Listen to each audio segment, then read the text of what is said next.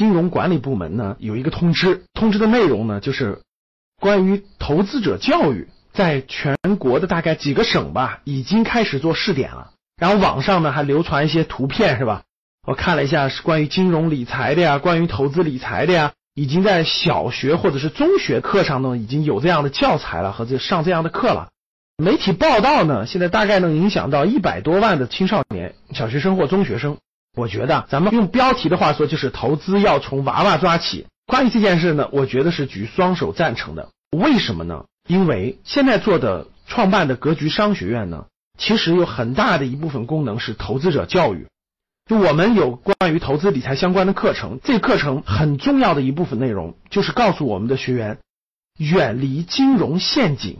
用正确的观念和观点和知识去理解金融市场的各种资产，做了这么久，我发现甭说是孩子了，成年人对金融资产的看法差别可以说是天壤之别，有的可以说是很幼稚。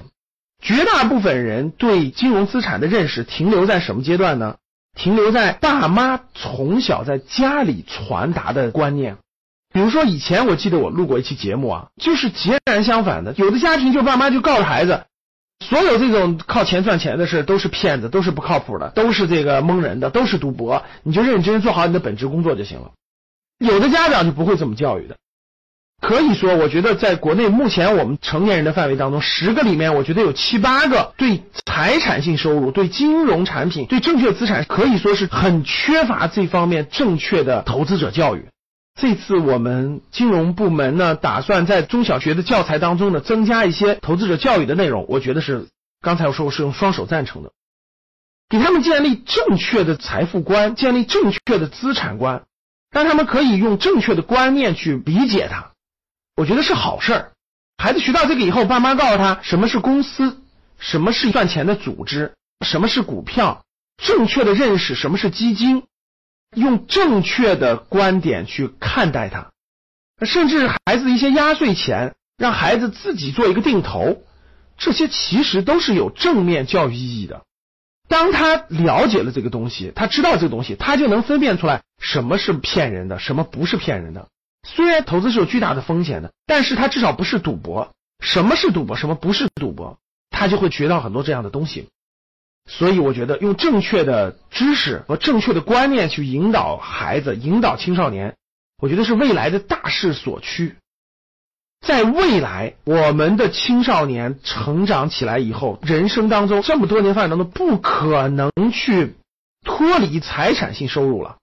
如果他在这方面是个盲点的话，他很容易被别的观念所诱导。出现我们目前这种大量的成年人被各种各样的 P to P 也好，民间理财也好，各种网络金融骗局也好，造成严重的损失。还是我们课程用的理念那句话：远离金融陷阱，精选升值资产，用正确的知识、正确的理念去引导大家投资，从娃娃开始教育，我认为是合理的。欢迎大家与我交流。互动，当你看到我所看到的世界，你将重新认识整个世界。谢谢大家。专门讲了一场公开课，以房产为投资中心的时代正式结束了。想要公开课视频的同学，请加你的格局班主任周老师的微信：幺三七零幺八三五八三四，备注八点二七，就可以免费领取。